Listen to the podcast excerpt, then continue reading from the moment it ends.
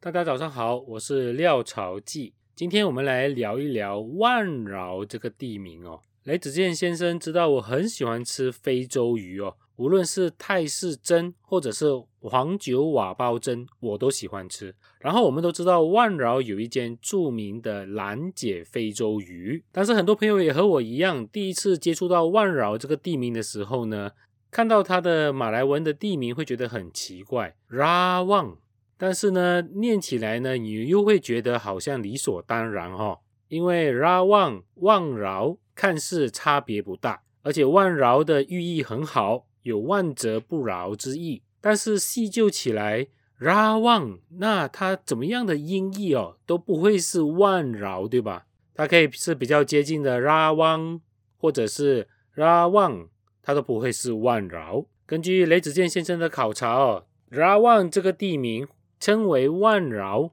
其实是和班达是有关系的。所谓的班大就是我们讲的城镇哦，班大。原来在一九零零年代呢，万饶一带还没有成为一个市区，虽然当时已经有了火车站。后来英殖民者呢，把打算这一带呢开辟成一个新的市区，所取的名字就叫做班大。而当时在万饶一带的方言群呢，主要是广东人和福建人为主。因此，当英殖民者把这个新的市区叫做班大的时候呢，当地的华人就要给它取一个相对应的中文名字。加上福建话里面是没有 d 的音，就如我以前的好朋友啊，常常在被老师叫起来念马来课本的时候，说 saya dan dia，他会念成 saya lan dia。就例如雪兰莪在万金的旧完城班大，曾经一度的福建话发音的名字叫做班拉。写成华语呢，就是万拉，那这样就非常接近了哦。如果当时在班定一带的班大叫做万拉班拉，那万劳这里的班大叫做班劳，就很接近了。因此，只要是由福建人来命名的地名哦，大部分读 d 的音呢，都要读成 l 的音。就例如印尼的 Medan 就变成 Melan，那我们就写成棉兰。